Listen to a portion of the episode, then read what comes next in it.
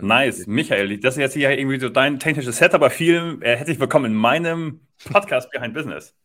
Dankeschön, Jan Lötje. Hammer. Wie, Geil. wie geht's dir denn heute? Dankeschön, gut, wirklich. Ich habe mich, ja, ich habe mich hier gefreut, weil ich mal weiß, wenn ich, wenn ich mit dir quatsche, dann ist es immer, dann ist es immer erfrischend und lustig und dementsprechend mhm. freue ich mich darauf. Bisschen plump, bisschen simpel, aber witzig. Ja, simpel ist ja genial, ne? Das ist ja das, das ist ja das Ding an der Sache.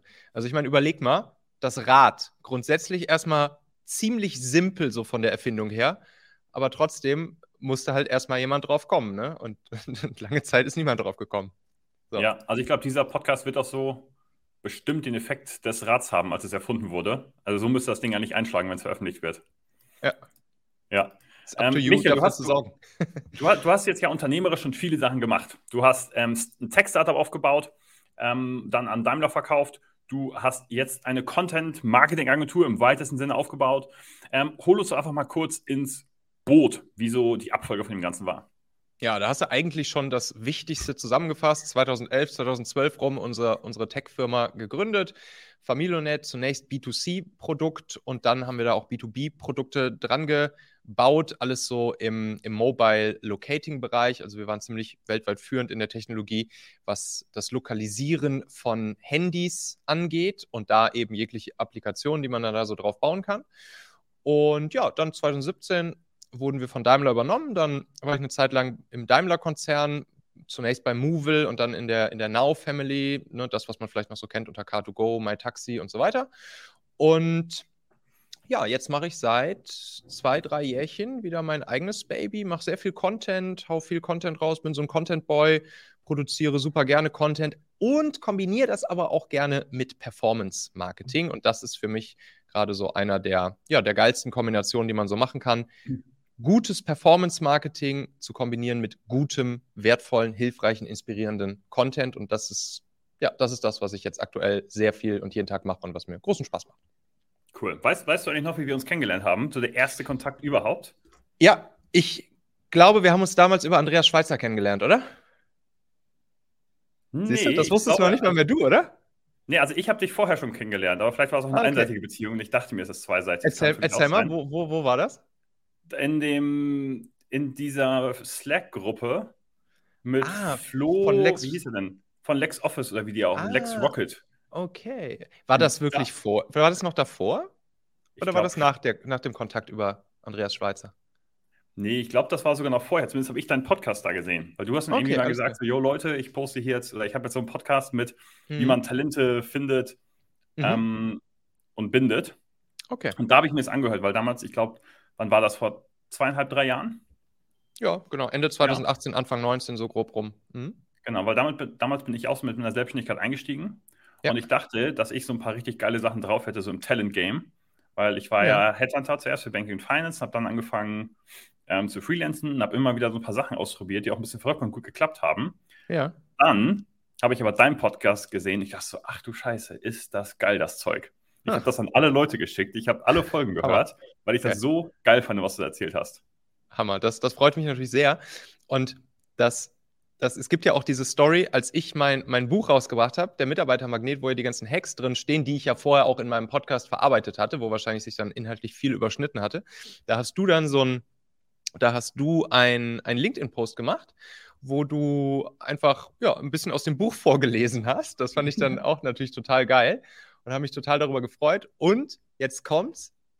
Dieser LinkedIn-Post von dir, wo, wo du einfach aus meinem Buch so ein bisschen vorliest, den habe ich noch bis heute in E-Mail-Serien immer verlinkt Ach, äh, rund um dieses Buch. Das heißt, jeder, der sich mein, mein, mein, mein Lead-Magneten gerade runterlädt, 66 Talente-Hacks für Leader, einfach so ein, so ein E-Book-PDF, mhm. der kriegt immer auch von mir dann eine E-Mail, wo auf dieses, auf deinen LinkedIn-Post verlinkt wird. Ach was. So. Also nochmal, ich muss den Text nochmal ändern. also falls du dich wunderst, warum da ab und zu nochmal so ein Like kommt oder warum da vielleicht nochmal ab und zu ein bisschen Engagement drauf kommt, das liegt dann an all denen, die sich vorher meinen Leadmagnet runtergeladen haben und jetzt dann sich deinen Post nochmal angucken. ja, nice. Weil ich, ich finde es auch immer super wichtig, zusammenzuarbeiten. Ich finde es immer mega cool, wenn andere Leute so einen Space mal richtig aufräumen. Und äh. ich denke auch ehrlich gesagt immer nie so an Konkurrenten, mhm. sondern ich denke immer, der Markt, also laut der Blue Ocean Strategie, der Markt ist ja riesig. und wir machen komplett unterschiedliche Sachen. Insofern, das Zeug, was du geschrieben hast, ist halt so gut und von das lernst du halt sonst nirgends. Also in keiner HR-Vorlesung von keinem Headhunter. Das macht ja so in der Form fast sonst keiner. Hm. Ja, also freut mich, dass du das sagst. Das Ding ist, ich bin ja auch, sagen wir mal, kein HR, gelernter HR-Profi und ich bin auch kein Headhunter oder so, sondern das, was da drin steht, das sind ja alles Sachen, die ich einfach so selbst mal mir irgendwann angeeignet, irgendwo gelernt, von anderen guten Unternehmern, Gründern etc. mal irgendwie erklärt bekommen habe und dann einfach mal ausprobiert habe. Also im Prinzip diese ganzen kleinen Hacks zum ne, Finden, Führen, Binden von, von Mitarbeitern. Das, das äh, sind halt alles so kleine Praxis, ja, Praxistipps ja einfach nur, die ich mir selbst einfach so zusammengesammelt habe und über die Jahre für mich selbst erstmal in so einem Excel-Sheet aufgeschrieben hatte und dann halt nach und nach rausgehauen habe. Hm. Ja, und das sind ja auch Sachen, die funktionieren. Also ich habe ja auch nie HR oder so studiert. weil Ich mhm. habe generell wenig studiert. Ähm, und, aber ich habe halt mich halt immer umgeschaut und immer geschaut bei Companies, die irgendwie besonders gut wachsen, besonders harmonisch aussehen, mhm. besonders krasse Leute haben. So, was machen die? Mhm. Und das waren häufig auch Sachen, die man jetzt nicht in HR-Vorlesungen lernt. Wie gesagt, ich war noch in keiner HR-Vorlesung, aber zumindest vermute ich, dass es das, das, das, da nicht gibt. Ja. Ja. Ähm, und ich habe diese Sachen halt immer aufgesogen und ja. so ähnlich wie du ähm, rauf, also immer runtergeschrieben. Weil als ich einen meiner ersten Freelancing-Kunden hatte, habe ich immer so nach, darüber nachgedacht, hey, wenn ich jetzt hier die volle Kontrolle über das ganze Recruiting in diesem Startup hätte, mhm. was würde ich machen? Dann habe ich aus einer Excel-Liste gehabt und ich habe die Sachen gleich chronologisch angeordnet, wie, hey, du brauchst erstmal einen Plan, da musst du überlegen, ey, wofür du stehst, da musst du überlegen, welche Channel für dich am besten sind, dann brauchst du einen guten Interview-Funnel. Ja, und so habe ich das immer, wenn ich was gelernt habe, habe ich das da reingepackt. Ja. Ähm, und den Kunden hat immer so mein, einfach nur mein Handy gezeigt und so gesagt, yo, hier, das mache ich mit euch was haben denn die anderen angeboten? Haben die es auch gesagt, dass sie es so machen? Die meinen immer, nee, die meinen nur, sie sourcen für uns. Meine, ja. Und dann, haben die, ja. dann waren die immer alle am Start. Also ähm, insofern, die Sachen aufzuschreiben, diese Nuggets und sie einfach zu genau. implementieren, genau. war, glaube ich, für mich auch super wertvoll. Das mache ich auch bis heute noch und auch hier beim, beim Content Game jetzt. Also, das ist wirklich permanent kommen ja irgendwelche Ideen in deinen Kopf. Gerade bei dir weiß ich das ja auch. Du hast ja auch permanent irgendwelche neuen Gedankenblitze, Laufen. wo du jetzt wieder wo du jetzt wieder irgendeinen neuen LinkedIn-Post ausgedacht hast oder ein Thema oder sonst irgendwas. Und ja, also ich mache das bestimmt 20 Mal am Tag, dass ich irgendwas in, in meine Liste auf dem Handy schreibe, wo mir wieder irgendwas, irgendwas eingefallen ist, was ich entweder als Content raushauen will oder für, für irgendwas halt nutzen möchte oder so. Also das, das kann ich nur empfehlen, sich da einfach jeden Tag so eine kleine Library weiter zu pflegen.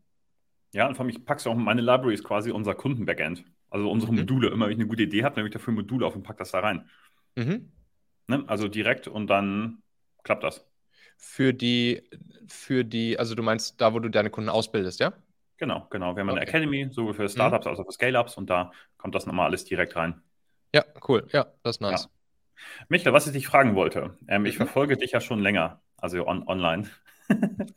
ähm, ich verfolge dich ja schon länger. Auch offline. ja, offline. Wer, wer, ist der Schatten hinter mir? ähm, nee, und, und du wirkst immer wie jemand auf mich, der, also du hast mich von Anfang an beeindruckt, so natürlich mit der geballten Kompetenz, die da kommt. Also der erste Jahr am Talente-Podcast, was jetzt ja machen ist.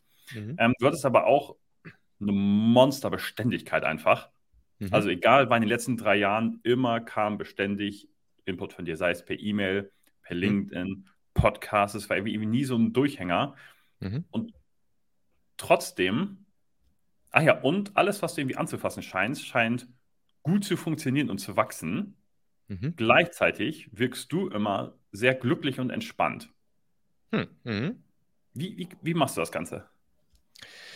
Ja, Punkt 1, konsistent ballern, wie ich es ja auch ganz gerne nenne. Konsistent raushauen mit einem gewissen Commitment zu sich selbst. Das würde ich sagen, das ist schon etwas, was ich auch stark so verfolge. Das führt natürlich manchmal auch dazu, dass ich auch schon dann viele Sachen mache und manchmal auch dann mir nach einer gewissen Zeit auffällt, hm, das sind jetzt vielleicht auch Sachen, die ich konsistent jetzt mal vielleicht für ein paar Monate durchgezogen habe, die, die nicht mehr unbedingt auf meine wichtigsten Ziele einzahlen. Aber im Großen und Ganzen glaube ich schon, dass das auch das Rezept ist, wie man etwas erreichen kann, wenn man sich irgendwas Bestimmtes vorgenommen hat, nämlich, dass man einfach regelmäßig macht, regelmäßig eine bestimmte Aktion vollzieht, auf die man sich eben selbst committed hat, wie zum Beispiel, ich bringe jetzt aktuell jeden Tag eine Podcast-Folge raus, jeden Wochentag. Ich bringe einmal pro Woche meinen Hexletter raus. Ich veröffentliche zwei Artikel pro Woche. Ich äh, ja, mache halt regelmäßig immer solche Gespräche wie mit dir jetzt und so weiter.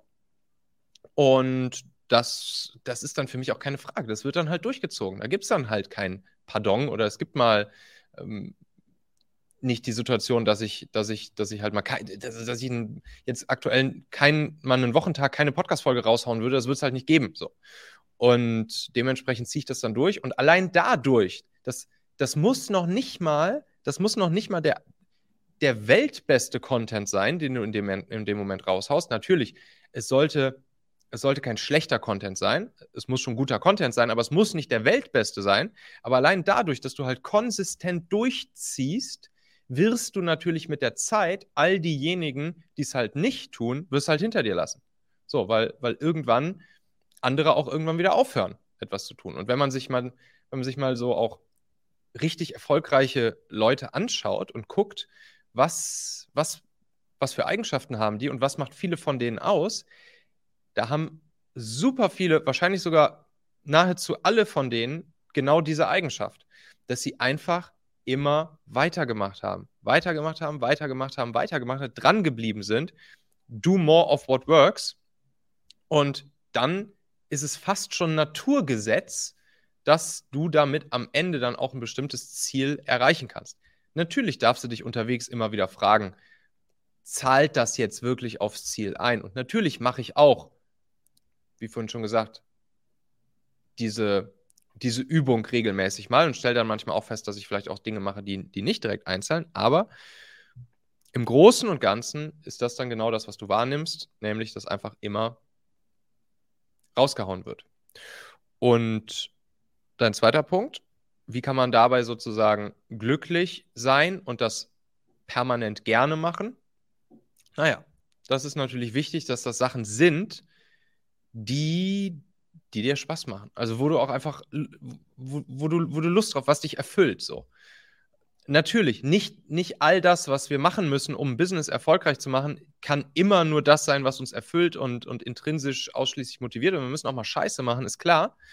Aber im Großen und Ganzen sollten wir schon jeden Tag versuchen, ein Stück mehr von dem zu machen oder etwas mehr von dem zu machen, was uns wirklich antreibt, was wir gut können, was uns erfüllt, was uns Spaß macht und einfach einen Tick weniger von den Sachen, die uns keinen Spaß machen. Das wird nicht, das ist keine, das ist keine hundertprozentige Geschichte. Das ist keine, das ist keine Eins oder Null, dass ich nur Dinge mache, die, die mich erfüllen. Aber man kann schon schauen, dass man jeden Tag ein paar Schritte in die Richtung geht, dass man mehr von dem macht, was sich erfüllt und, und weniger von dem, was sich nicht erfüllt. Und dann ist es eine Routine. Dann, dann wird es zur Routine, dann macht Spaß, dann erfüllst dich und dann stresst es dich halt auch nicht und dann ist auch nicht das fünfte Rad am Wagen. So. Und äh, so versuche ich das durchzuziehen. Und, und wie, wie machst du es zeitlich? Das heißt, ich glaube, mhm. du arbeitest dann viel so in Content-Blöcken, oder? Genau, ich habe mittwochs, wie du jetzt gerade feststellst, mhm. habe ich meinen Content-Tag. An diesem Tag wird im Prinzip alles produziert, was ich dann über eine Woche raushaue. Also ich nehme zwei, drei Videos auf, wie jetzt hier zum Beispiel unseres, oder auch Solo-Videos oder auch Interviews, Gespräche.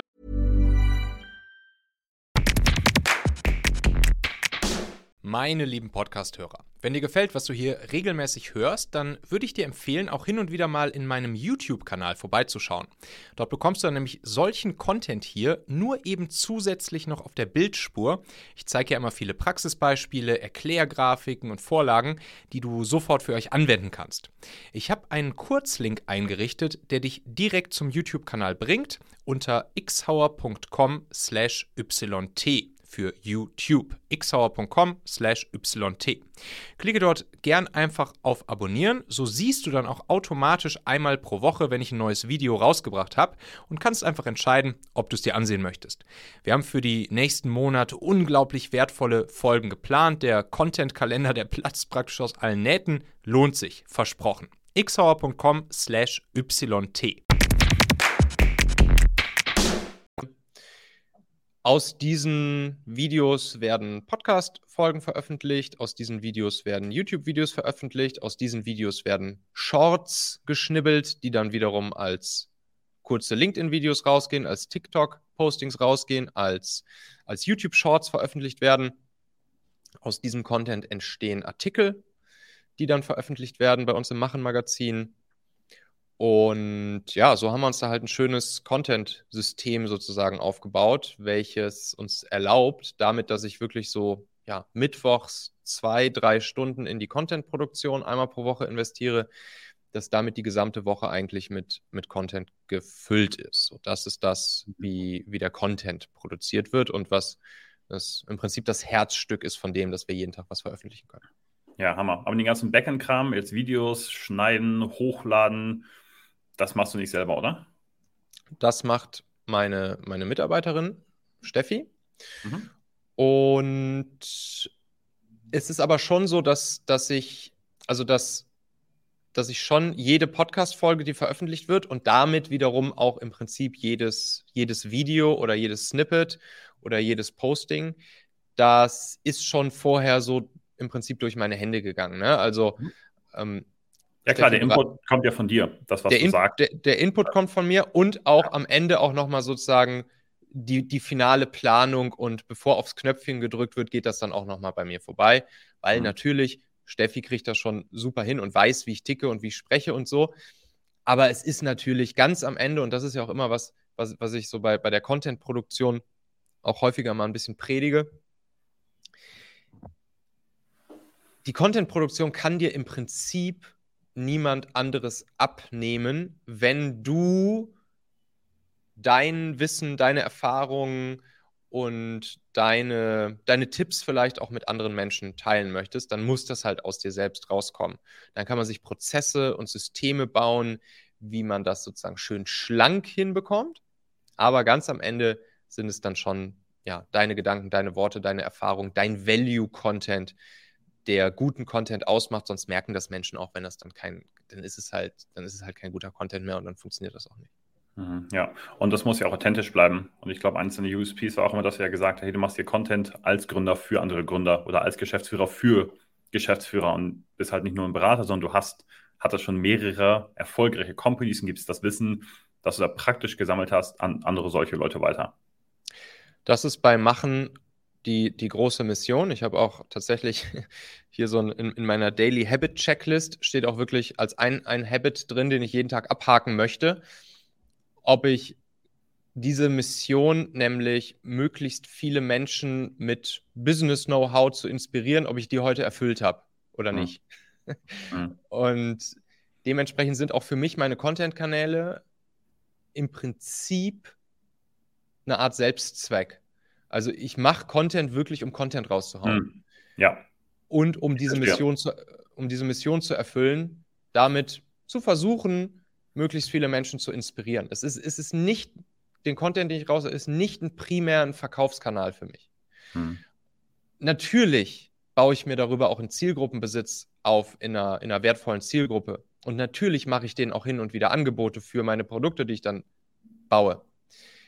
Aber das ist nicht das hauptsächliche Ziel. Wenn ich, wenn ich boostermäßig meine Produkte verkaufen will, dann kann ich das zumindest kurzfristig schneller mit Performance Marketing machen. Ja. Klar, Content Marketing ist geil und es ist total langfristig und nachhaltig und super, Hammer. Beste Marketingmethode, die es gibt, aber natürlich nicht die, die jetzt schnell sozusagen, ich starte heute meinen Content und habe dann morgen meine Produkte verkauft. So, so geht es halt bei Content nicht. Und dementsprechend, ja. ich mache den Content wirklich hauptsächlich deshalb, um Menschen Business Know-how beizubringen, wäre sogar auch noch das falsche Wort, weil ich ja auch häufig einfach Leute einlade, die viel mehr Business Know haben als ich und äh, von denen dann wiederum meine, meine Zuschauer und Hörer lernen können. Aber das ist, das ist im Prinzip halt das Ziel. Ne? Weil ich glaube, das ist auch was, was wir, zumindest was ich hier in meinem kleinen Circle of Influence hinterlassen kann auf dieser Welt, wenn ich dann irgendwann mal auf dem Sterbebett liege, glaube ich, dass die Gesellschaft, unsere Kinder und Kindeskinder am meisten mitnehmen können von dem, was ich beeinflussen kann, wenn einfach möglichst viele Menschen wissen, zumindest wie Business grundsätzlich funktioniert. Sie müssen nicht alle gegründet haben oder selbstständig sein oder so, aber zumindest gewisses Business und wirtschaftliches Verständnis. Das tut, glaube ich, auch langfristig allen gut und ja, das ist der hauptsächliche Zweck der ganzen Geschichte. Das heißt, auf deinen Grabstein kommt ein QR-Code für dein E-Mail-Newsletter? ja, muss ich mir noch überlegen, wer den dann schreibt. Aber vielleicht kriege ich, vielleicht, vielleicht krieg ich den ja auch aus dem Off irgendwie geschrieben. Das ist richtig, ja, genau. Du kannst dein Gehirn irgendwie einfrieren. Ey, wer, wer weiß. Immer, immer ne? weiter also, Content produzieren. Wer, wer weiß, also pff, vielleicht, vielleicht ist ja das, was ich, was ich gerade jeden Donnerstag schreibe, schon von irgendwem aus dem Off geschrieben, vielleicht sogar von mir aus dem Off. Und das ist einfach nur das Vehikel hier. Naja, jetzt wird es philosophisch. Ja, viel ein bisschen crazy wird das hier. was würdest du sagen, was sind die, ähm, die Konsistenz, die du angesprochen hast, ist mega wichtig und ich glaube, es würde auch jeder dir erstmal zustimmen und sagen, ja, ist wichtig. Gleichzeitig macht mhm. das kaum einer. Was, sind, was würdest du sagen, sind die, die, Sachen, die Leute am meisten abhalten von dieser Konsistenz? Jetzt nicht nur natürlich auf Content bezogen, sondern generell im Business. Mhm. Wahrscheinlich ist das ein Mix aus keine schnellen Erfolgserlebnisse erleben. So, wenn wir, wenn wir etwas starten und, und nicht direkt irgendwie ein Erfolgserlebnis damit haben oder vergleichsweise schnell ein Erfolgserlebnis haben, dann verlieren wir wahrscheinlich auch schnell die Lust und die Motivation. Das ist wahrscheinlich ein wichtiger Punkt. Plus natürlich auch einfach so ein Thema in den Alltag unterzubringen. Und gerade Content jetzt als Beispiel ist halt immer bei vielen so der, das fünfte Rad am Wagen, ja, ich muss jetzt noch eine Folge machen, ich muss jetzt noch ein Video machen, ich muss jetzt noch einen Post machen, ich muss jetzt noch dieses oder jenes.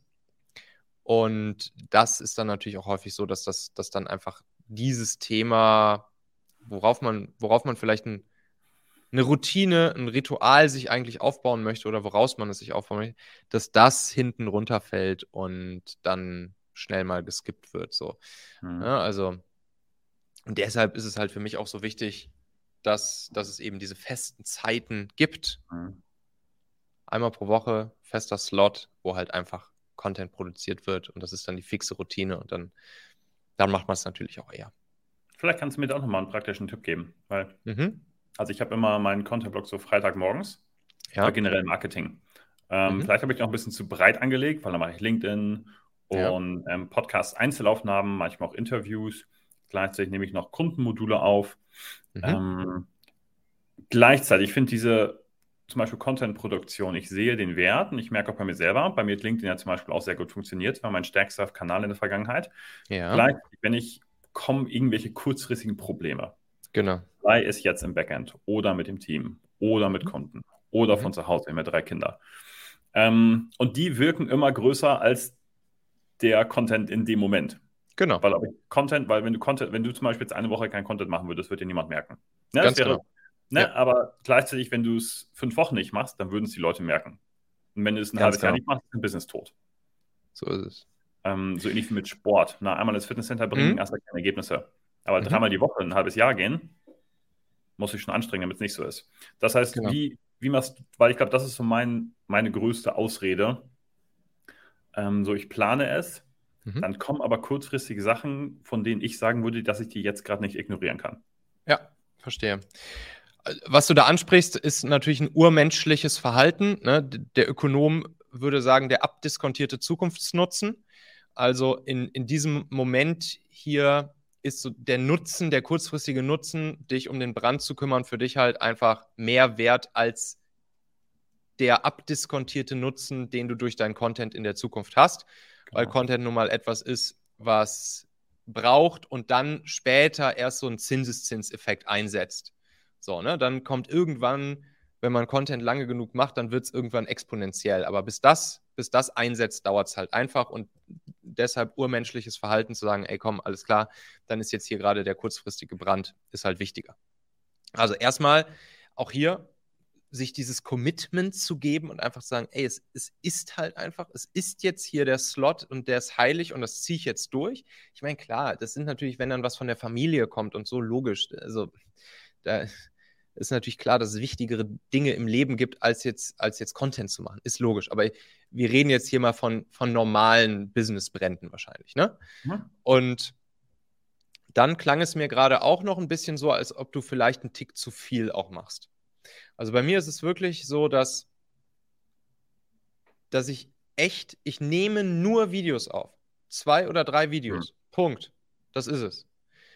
Mein, mein Mittwochs-Content-Slot sind nur zwei oder drei Videos. Mehr nicht. Ab dem Moment mhm. gehen diese Videos in das System rein und alles andere wird daraus gebaut. Wie, wie lange sind die jeweils?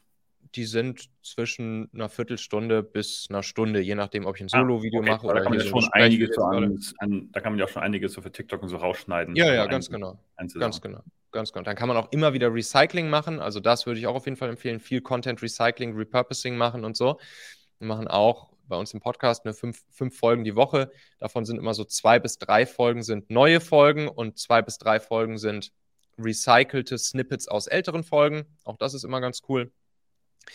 Und ja, bei dir ist es jetzt natürlich so, du musst dich natürlich hier in ganz viele verschiedene Medien reindenken in dem Moment. Also wenn du jetzt, wenn du LinkedIn-Post schreibst, wenn du Podcast aufnimmst und wenn du noch Kundenmodule aufnimmst, dann hast du ja ganz unterschiedliche Themen, ganz unterschiedliche, allein schon Produktions-Setups, die, die, die du in diesem Moment alle durchführen musst. Und das wäre mir wahrscheinlich auch einfach zu viel. Also du musst irgendwie einen LinkedIn-Textpost dich hinsetzen und den schreiben, vielleicht dir noch irgendein cooles Bild dazu irgendwo raussuchen. Dann Podcast machst du halt, baust du dein Mikro auf und setzt dich irgendwie dahin. Dann nimmst du noch Kundenmodule auf, was im Prinzip ja, ja, natürlich ist Content, was du in dem Moment machst, aber es ist eigentlich ja kein Marketing-Content, sondern das, was du da eigentlich machst, ist halt Produkt bauen. Und das wäre, glaube ich, das Erste, was ich schon mal trennen würde. Also das habe ich auch getrennt. Produktproduktion und Contentproduktion für sozusagen die, die breite Masse. Das sind bei mir auch zwei, zwei verschiedene Slots in der Woche eigentlich. Also das würde ich schon mal als erstes, glaube ich, rausnehmen, diese Kundenmodule zu produzieren. Mach dir dafür einen anderen Slot. Mach dir dafür einen ganz eigenen Slot, einmal pro Woche oder so, wo du halt, wo du halt Produkt baust. So, dann bleibt noch LinkedIn und Podcast übrig. Und da kannst du jetzt natürlich schauen, ob du irgendein Repurposing hinbekommst. Also du könntest, du könntest auch sowas überlegen wie, du nimmst halt alle Podcast-Folgen als Videos auf und machst dann auch kurze LinkedIn-Snippets daraus, die einfach gepostet werden. Ja, Videopostings sind auf LinkedIn nicht organisch so geil wie, wie Textpostings und Textbild-Postings. Ja, weiß ich. Aber das ist zum Beispiel so ein Trade, auf den ich eingegangen bin ich haue halt jeden Tag auf, auf LinkedIn ein, ein kurzes Videosnippet raus. Das hat nicht die organische Reichweite, wie ein Textposting hätte, aber das ist in dem Fall dann sozusagen die, die, die, die Kosten, die ich, die ich bereit bin zu zahlen. Dafür ist zumindest jeden Tag was da. Und ich merke auch tatsächlich, dass auch die, die Videopostings, die werden auch langsam, aber sicher auch in der organischen Reichweite, werden die besser. Auch hier wieder Zinseszinseffekt, weil auch da die ja, sozusagen der Relevance-Score scheinbar steigt und steigt und steigt und immer mehr Leuten dann auch die kurzen Videos angezeigt werden. Manche gehen besser, manche schlechter. Aber ja, dementsprechend habe ich mich halt entschieden, jetzt nicht, nicht regelmäßig einen, einen Textposting rauszuhauen. Mache ich natürlich trotzdem manchmal einfach so aus Spaß. Aber dann kommt das halt so dazwischen. Und, und so würde ich jetzt erstmal denken. Also Produk Produktproduktion erstmal sozusagen da rausziehen und dann mal zu schauen, wie kannst du Podcast und LinkedIn und damit dann vielleicht gleichzeitig auch noch Videoproduktion. Wie kannst du das vereinen und schön repurposen? Ja, geil. Und wahrscheinlich hat man sowas auch bei euch, oder? Also dafür die Prozesse. Was? Ja, also was, was wir jetzt vor allen Dingen mit, mit unseren Kunden machen, ist ein Performance-Content-System aufbauen. Mhm. Da ist genau das Ziel, eigentlich die Leute gar nicht erst in dieses Content-Hamsterrad reinzubringen, sondern was wir mit den Leuten machen, ist im Prinzip ein Set an Content zu produzieren, einmalig, also zum Beispiel ein Video oder eine Videoreihe, plus teilweise auch noch ein Fachartikel dazu, plus eine schöne E-Mail-Serie, die auch wieder wertvollen Content enthält. Und dann dafür zu sorgen, dass die Leute gar nicht mehr viel weiteren Content produzieren müssen, sondern dieses eine Set an Content, was wir einmal produziert haben, was geil ist, das mit Performance-Ads zu mhm. bespielen. Vor allen Dingen gerade vor allen Dingen gerade sehr großer Fokus auch auf, auf LinkedIn-Ads. LinkedIn-Ads, Hammer. Ähm, da, da gehen wir jetzt immer fokussierter rein, auch ins Thema LinkedIn-Ads als, als Performance-Quelle, gerade für, für B2B-Unternehmen, Hammer. Also es, es gibt halt keinen geileren Performance-Kanal als, als LinkedIn-Ads, so im, im Business-Bereich. Und na klar, auch hier immer die Warnung, das Haus nicht auf gemietetem Grund bauen und sozusagen für eigenen Zielgruppenbesitz sorgen und die Leute vom Zielgruppenbesitz, den LinkedIn schon für uns aufgebaut hat, in unseren eigenen Zielgruppenbesitz zu überführen. Das dürfen wir nicht vergessen. Also E-Mail-Liste. Aber trotzdem, genau, E-Mail-Liste. Aber trotzdem dürfen wir uns diesen, dieses geile Performance-Produkt, was LinkedIn da anbietet, dürfen wir uns zunutze machen. Und das machen wir dann so mit unseren Kunden. Ne? Ja, geil. Also ich habe ja auf jeden Fall schon was mitgenommen. Das muss ich unbedingt anwenden, weil das stimmt schon. Weil wenn ich da mal so einen dicken 4 bis 6 Stunden Block habe, mhm ohne viel Struktur, mit ganz vielen Sachen, die irgendwie, manche sind dringend, manche nicht, manche bekommen halt direkt Geld für, manche nicht. Mhm. Ist auch ein bisschen durcheinander. Also stimmt schon, da fehlt mir die, die ja, Struktur. Mental Load. Also damals bei uns im, ja. im, UX und UI-Design haben wir gesagt, das ist halt zu krass, weil das ist halt zu krasser Mental Load so. Und das ist halt ja. auch so. Und du hast in dem Moment einfach so viele Themen, so viele Medien, so viele Kanäle, die du dann versuchst zu bedienen, so viele Zielgruppen am Ende auch, die du versuchst zu bedienen, also sozusagen Subzielgruppen von deinen Zielgruppen. Ähm, kein, kein Wunder, dass das overwhelming ist, ja. Ja, nochmal ein ganz anderes Thema, Michael. Mhm. Ich hatte ja schon angeteasert, du hast schon verschiedene Arten von Unternehmen aufgebaut.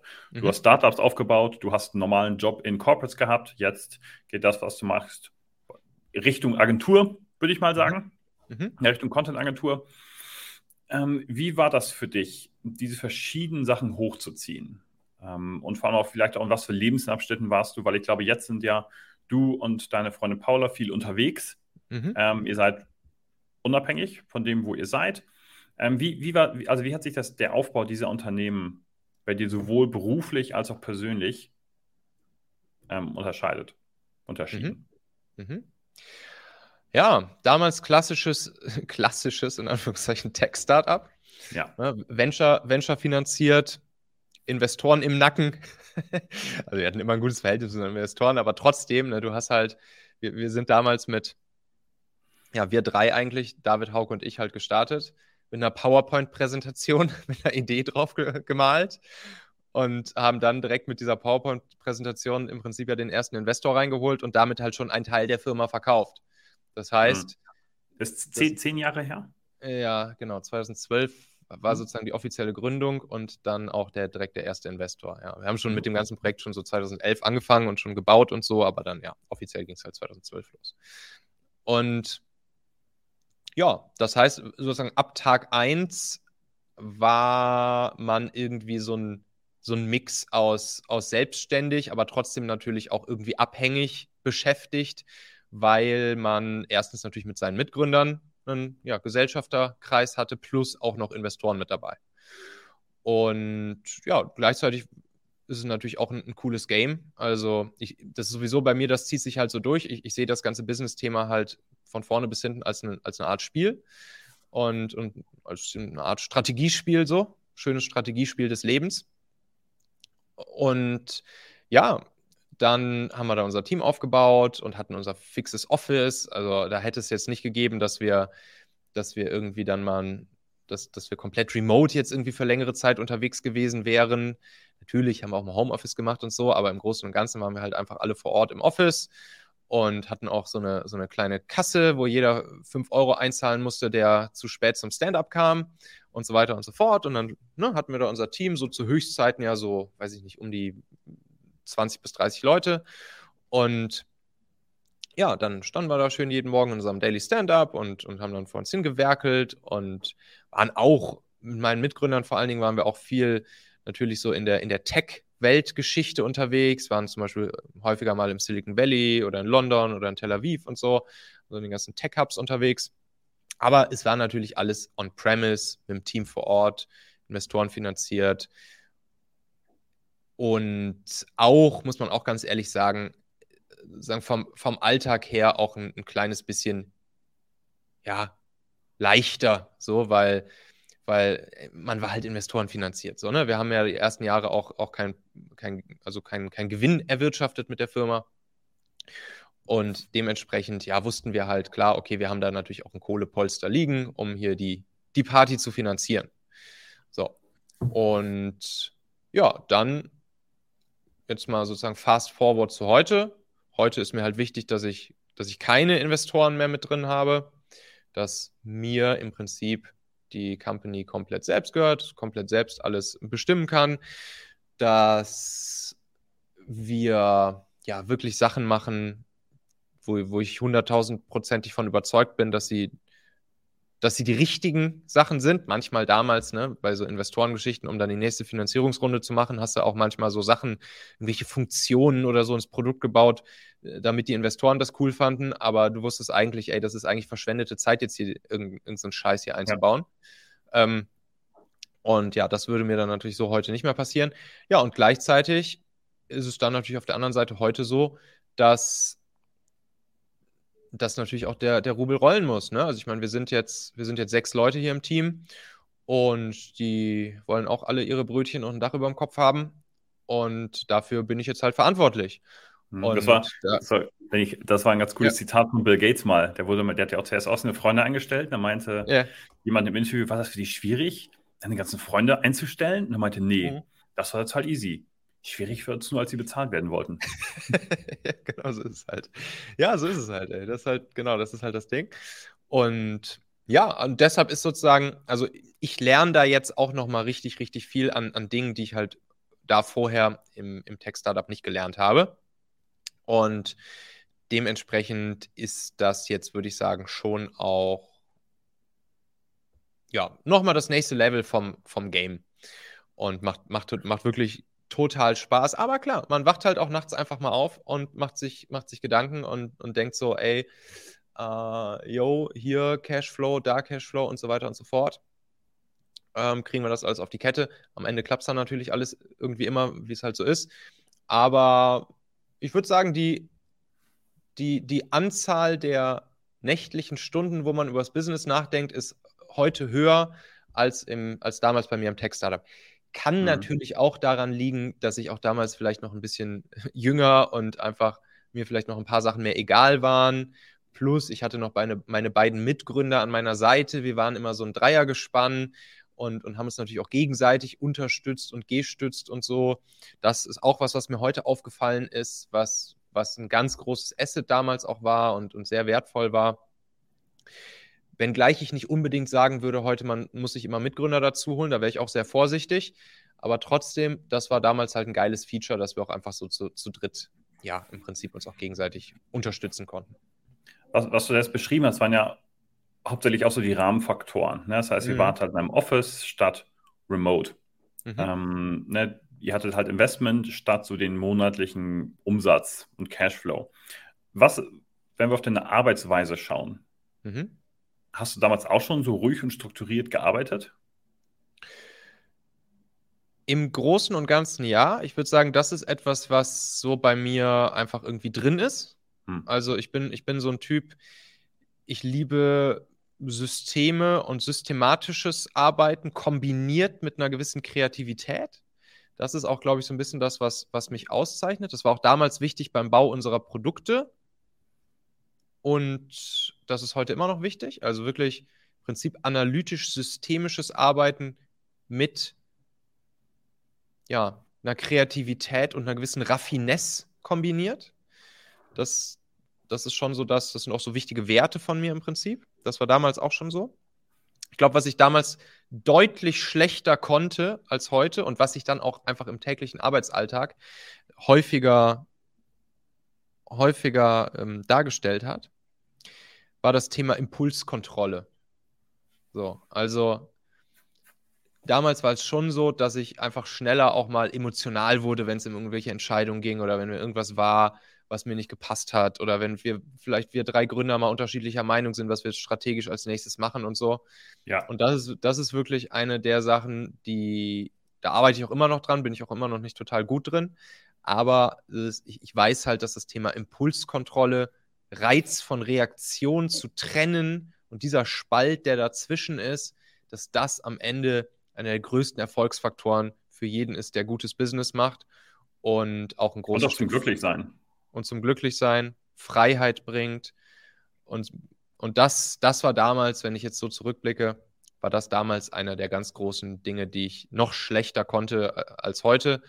Und was in, in der Retrospektive mir damals noch deutlich besser geholfen hätte und das natürlich dann auch im Arbeitsalltag äh, ja, mir damals noch mehr, ge, mehr geholfen hätte. Und ich merke einfach, wie, wie gut das halt heute ist. Und dementsprechend, ja, das ist so eine Sache da. Die ist für mich jetzt sozusagen in der Arbeitsweise ein großer Unterschied im Vergleich zu damals. Ja, nice. Michael, zum Schluss noch ein paar coole QAs. Schnelle, wie mhm. sagt man das? Schnelle Frage, schnelle Antwort. Bist du ready? Yes. Do it. Und mir haben auch ein paar Hörer gesagt, ich soll die auch selber beantworten, die Fragen. Geil. Das heißt, die ersten zwei sind für uns beide. Ja. Da kommst du nochmal. Also, erste Frage.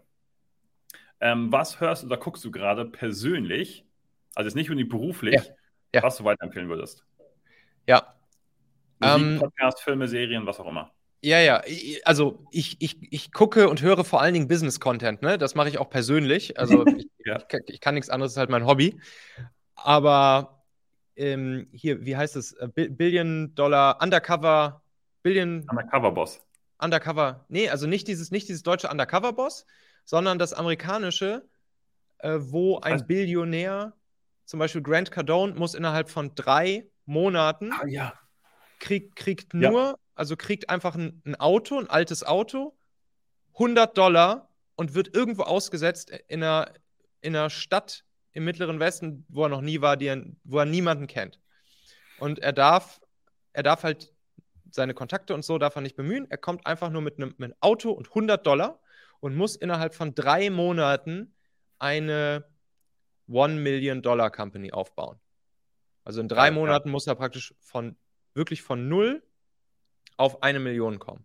Und das ist so geil gerade, das ziehe ich mir gerade, binge ich gerade weg mit Paula, wie wir, äh, wie die Typen das halt hinkriegen. Also im Prinzip sind halt alles Milliardäre, wie ja. die es halt hinkriegen, innerhalb von drei Monaten und wirklich dann von nichts eine Millionen-Company aufzubauen. So, das ist halt, das ist halt geil, das ziehe ich mir gerade rein. Ansonsten, ja, podcast-technisch, äh, das kann man einfach bei YouTube sich, sich reinziehen. Mhm. Ähm, das kann man einfach bei YouTube mal danach suchen. Ich, wie gesagt, der Name Billion Dollar Undercover Billionaire. Ja, ich habe auch schon Undercover gesehen, Billionaire ja. heißt es, glaube ich, einfach. Undercover ich Billionaire. in der UK gesehen mit irgendeinem so Immobilien-Typen. Ja, okay, genau. Ja, der ist dann mega schnell so Cashflow aufgebaut hat, irgendwie zig Apartments gemietet, sofort umgewandelt in Airbnbs okay. und so. Ja, ja, Hammer. Ja. Undercover Billionaire heißt, glaube ich, genau. Ja. Einfach nice. mal YouTube, einfach mal YouTube äh, Einfach mal bei YouTube googeln. Einfach mal, genau, einfach mal googeln bei YouTube. Ja, bei mir, ich muss ja auch beantworten. Ja.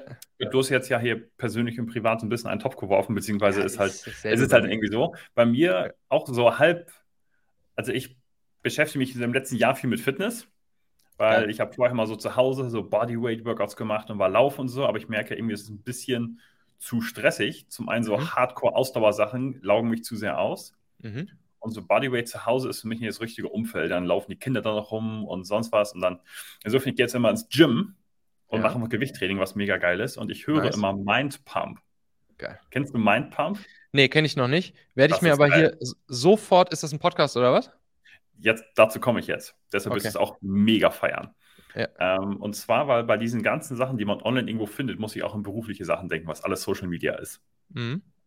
Und Mindpump, das sind, ich glaube, vier Leute, Mhm. Und die machen halt jeden Tag 90 Minuten live. Hm.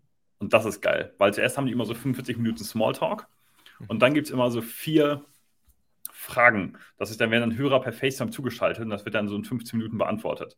Aber das ist mega geil, weil die auch jeden Tag einen 90-minütigen Podcast veröffentlichen, jeden Tag YouTube.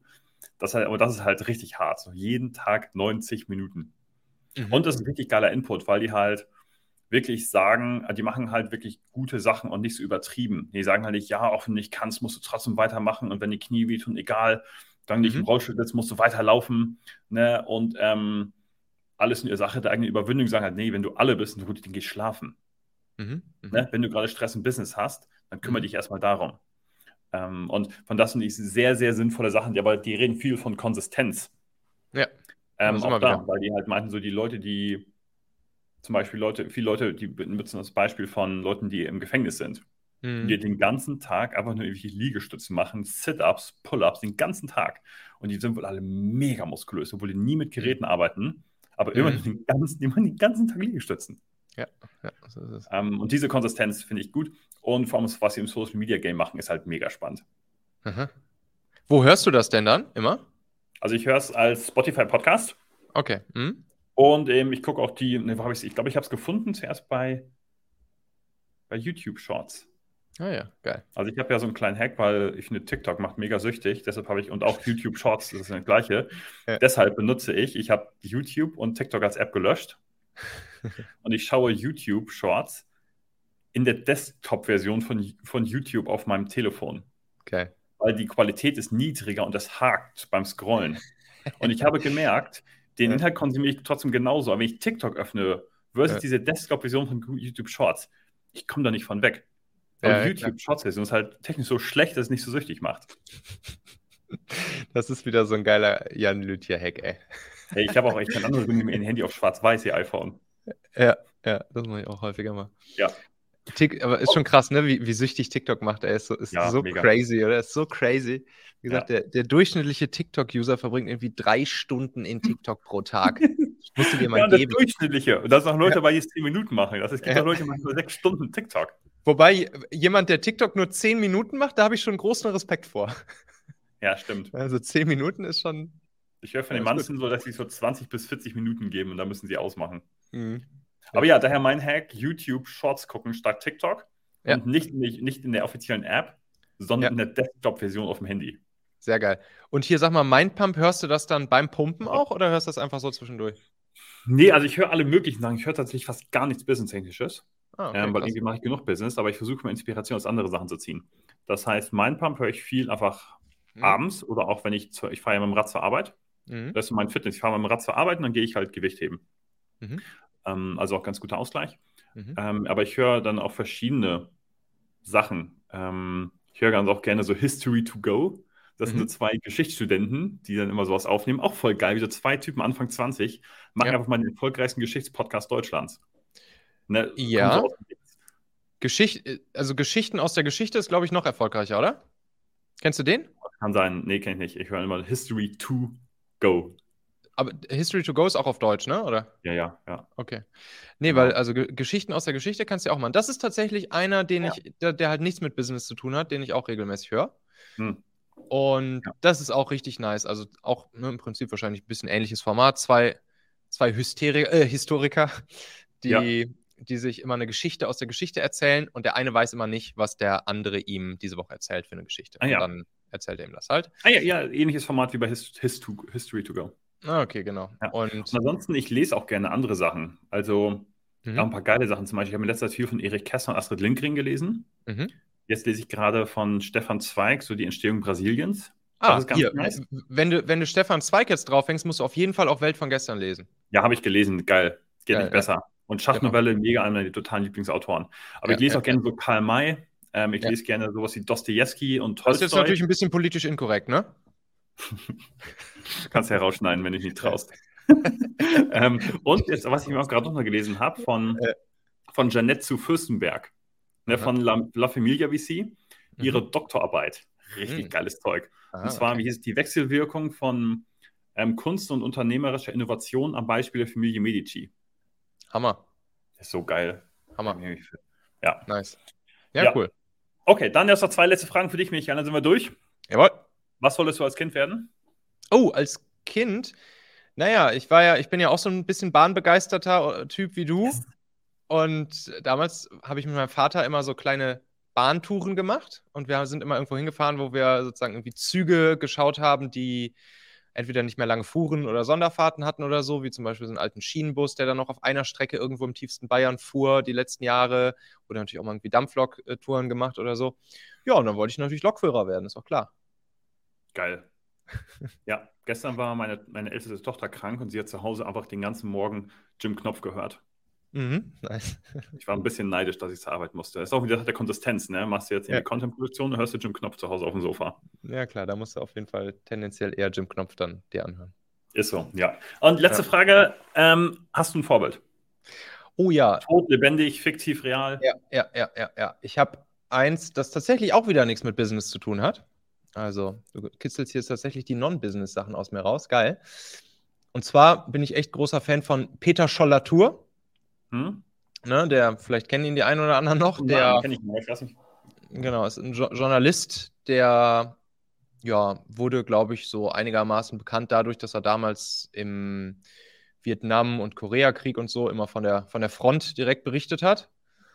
Und ja, war dann, hat viele Reportagen geschrieben als Bücher, auch als, als, als, als Fernsehreportagen, also so noch im, im, im öffentlich-rechtlichen damals, als, als öffentlich-rechtlicher noch irgendwie, ja, irgendwie einigermaßen öffentlich-rechtlich vernünftig unterwegs war. Und der ist, glaube ich, 2014 oder 15 oder so ist der gestorben. Und ja, also seine Bücher kann ich echt nur empfehlen. Da, er reist halt im Prinzip um die Welt und, und, und, spricht mit den, mit den Leuten und hat super viel von den Entwicklungen, die wir jetzt gerade so erleben, hat er ja schon vor 10, 20, 30 Jahren vorausgesagt, sozusagen, und schon in den Büchern immer darüber geschrieben. Also wirklich komplette Russland-Ukraine-Geschichte gerade, China, Entwicklung in den USA, Asien. Also wirklich, das ist echt, ist echt krass. Und ja, Peter Scholler-Tour kann ich, kann ich nur empfehlen. Ich bin sogar mal an sein, an sein Grab gefahren in, ich glaube, in Röndorf am, am Rhein bei Bonn, ist er begraben. Bin ich einfach mal hingefahren, hab, hab mal Tag gesagt.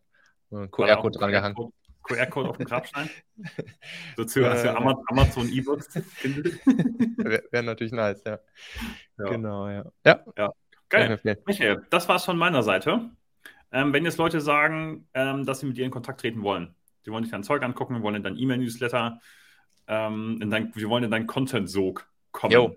Wie macht man dann, das? Dann starte mal mit dem Podcast, machen Podcast, einfach mal im Podcast-Player machen eintippen, Michael Assauer. Mhm. Und ja, da gibt es aktuell jeden Wochentag eine Folge, ist ein Business-Magazin, jeden Tag sagen aus einer anderen Kategorie. Wir haben sieben Kategorien, also sowohl ne, was so Themen bei dir sind, Recruiting, aber auch, aber auch Führung, aber auch Produktivität, aber auch Persönlichkeitsentwicklung, Geld investieren, kommt auch häufiger mhm. vor, Marketing natürlich, Marketingthemen. Einfach ein tägliches kleines Business-Magazin so für den, für den Morgen zum Start in den Tag. Nice. Das heißt, jeden Morgen Michael Assauer und Gabor Steingart, dann weiß man Bescheid über die Welt und Business. Ganz genau, so sieht's aus. Ja. Beide, cool, Michael, vielen, vielen Dank, dass du da warst. Hat mega Spaß gemacht. Ich habe viel mitgenommen, mitgeschrieben. Muss jetzt meinen Content-Schleifen bearbeiten. Ähm, daher, vielen Dank und bis dann. Tausend Dank dir, Jan Lötje. Hammer. Und ja, bis zum nächsten Mal. Ne? Bis dann.